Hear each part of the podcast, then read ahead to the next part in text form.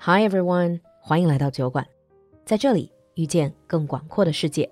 酒馆的进阶口语课程第二十五期很快就要开班了，想要上麦互动、切实提升口语能力的小伙伴，抓紧联系小助手报名咨询吧。微信号是 l u l u x j g，席位紧张，这回可别错过喽。Now on with the show. Hello, everyone, and welcome to Bedtime Stories with Alan. Sir Kay heard the news when he was polishing his helmet. Arthur, he called out. Arthur was once again by the woods, feeding birds from his hand. He set down seeds for the birds and a pile for the squirrels. Then he ran fast to see his brother. There you are, said Kay. There will be a tournament in London. We must leave at once. What great news! Arthur had never been more than a few miles from home. He would be the best squire ever for his brother. Arthur ran back to the house. In the courtyard, his father was getting the horses ready. Sir Ector and his two sons rode through London on their way to the tournament. Riding through the market square, something shiny glinted in the sun. That sword looks like it goes right into that stone, said Arthur. But how can that be? That's impossible.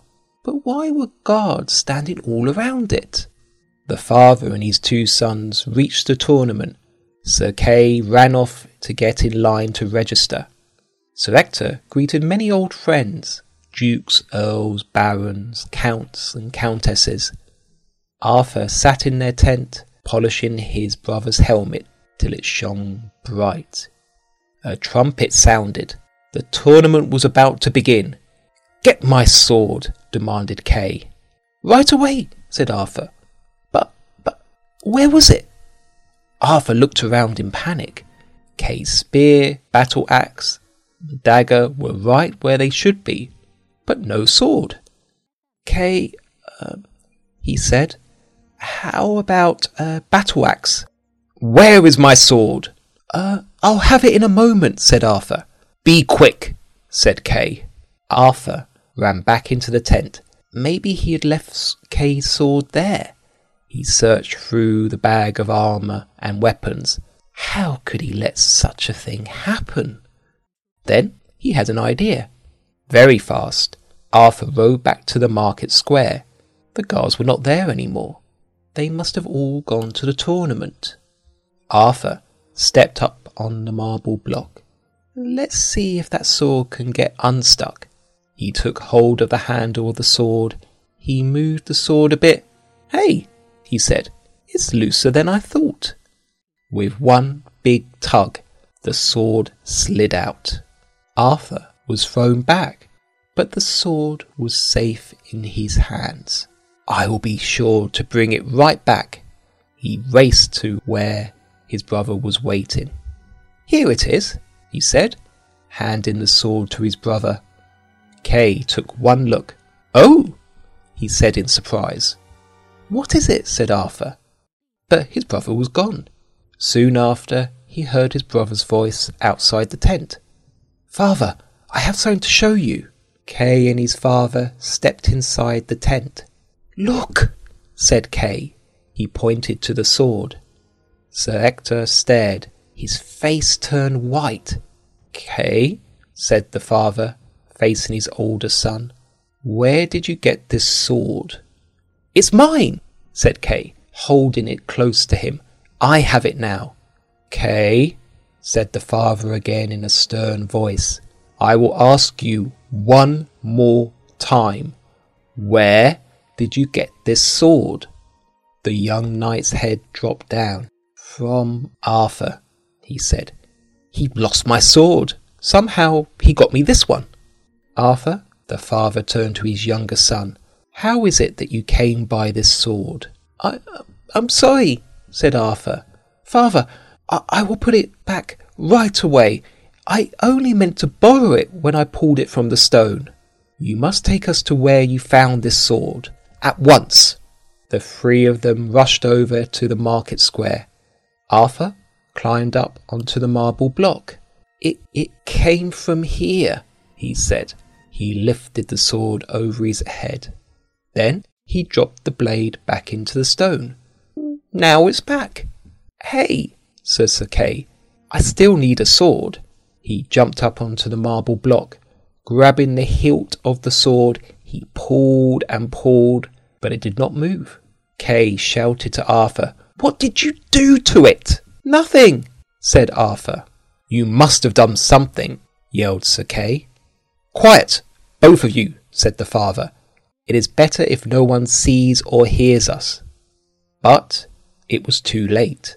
A crowd had already started to form. Hey, did you pull that sword out the stone? called one. Yes, said Arthur. I did. Do it again, called another from the crowd. Yes, let's see it.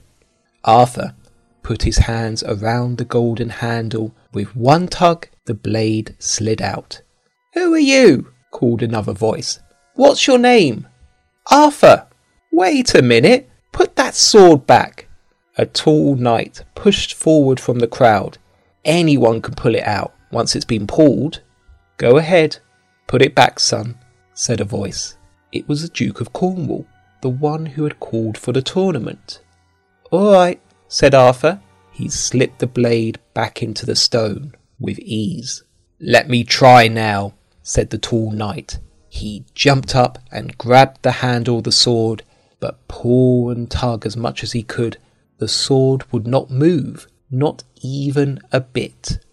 Another knight tried, then another, but no one could move the sword. Some waited, thinking the longer they pulled the sword, the looser it would get, when each man took their turn, the sword did not move for them.